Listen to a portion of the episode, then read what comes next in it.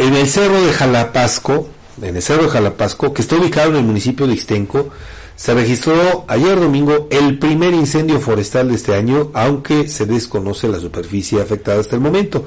La Comisión Ejecutiva del Sistema Estatal de Seguridad Pública se limitó a informar que bomberos del Estado se encargaron de controlar y sofocar la conflagración, para lo cual se dieron a la tarea de hacer brechas cortafuego.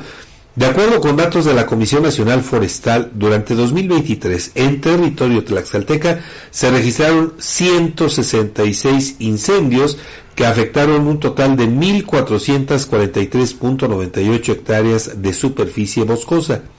Los incendios afectaron 3.50 hectáreas de arbolado adulto, 10.25 de renuevo, 398.21 de material arbustivo, 920.60 de superficie herbácea y 118.45 de hojarasca. Los estados que concentraron el 79% del total de incendios en todo el país fueron Jalisco, México, Ciudad de México, Michoacán, Chihuahua, Chiapas, Durango, Puebla, Veracruz y Guerrero. Pues ojalá que este año no sea tan eh, perjudicial sí, claro, con tantas afectaciones.